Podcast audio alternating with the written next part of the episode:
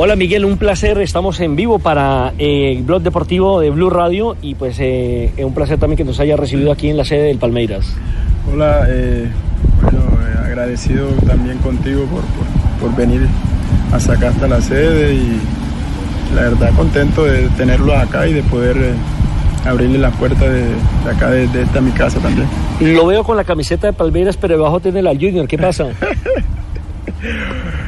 no, no, yo pienso que eh, ahorita me debo a este, a, a, este club, pero, pero de corazón quiero que al Junior le vaya bien y que, y que siempre los jugadores que, que, que estén ahí den lo mejor.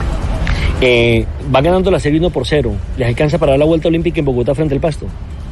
Bueno, la verdad está difícil porque sabemos que Pasto es un, un equipo que, que, anda muy bien, tiene jugadores muy importantes, jugadores de, de mucha jerarquía que, que, que, bueno, yo pienso que va a estar muy interesante. Eh, toca pegarse al, tele, al televisor y, y, hacerle toda la fuerza necesaria ahí a, a mi Yuyo. ¿Sigue algún santo? no, no, no santo cachón.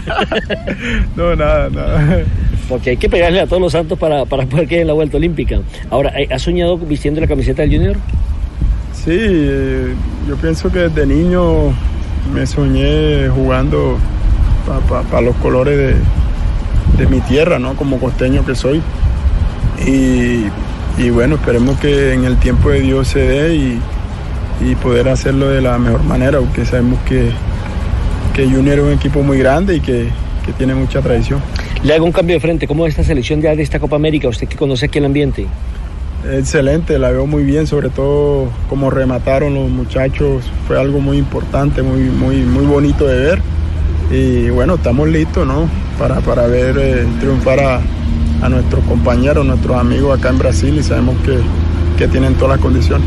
¿Le dio muy duro el no hacer parte de este grupo, sobre todo porque usted aquí juega de local?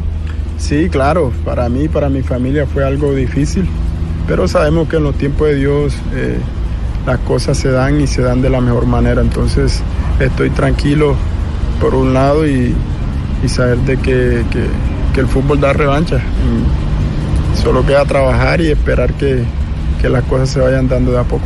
Como a los delanteros los miden por los goles y por eso lo llaman a selección, de pronto por ahí le tocó el peor momento donde no aparecen eh, las celebraciones. Claro, claro, sin duda que era muy difícil estar en estos momentos en la selección porque eh, el fútbol es de momento, ¿no? Y, y, y, el momento que estoy pasando no es el mejor y sé que hay otros jugadores de, de, gran capacidad goleadora que están muy bien y que merecen estar y por eso están ahí en la selección.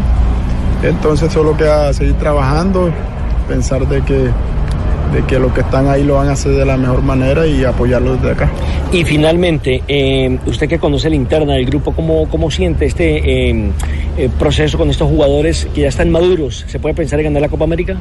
Claro que sí, eh, hay que pensar siempre en grande. Yo creo que eso, eso lo tienen los muchachos en, en, mente, porque he estado ahí y me he dado cuenta que, que siempre se piensa en cosas buenas, en cosas importantes que, que que es lo que la verdad motiva, ¿no? Eh, vinieron fue a, a, a, dejar historia y, y yo pienso que, que, tienen todas las condiciones para hacerlo.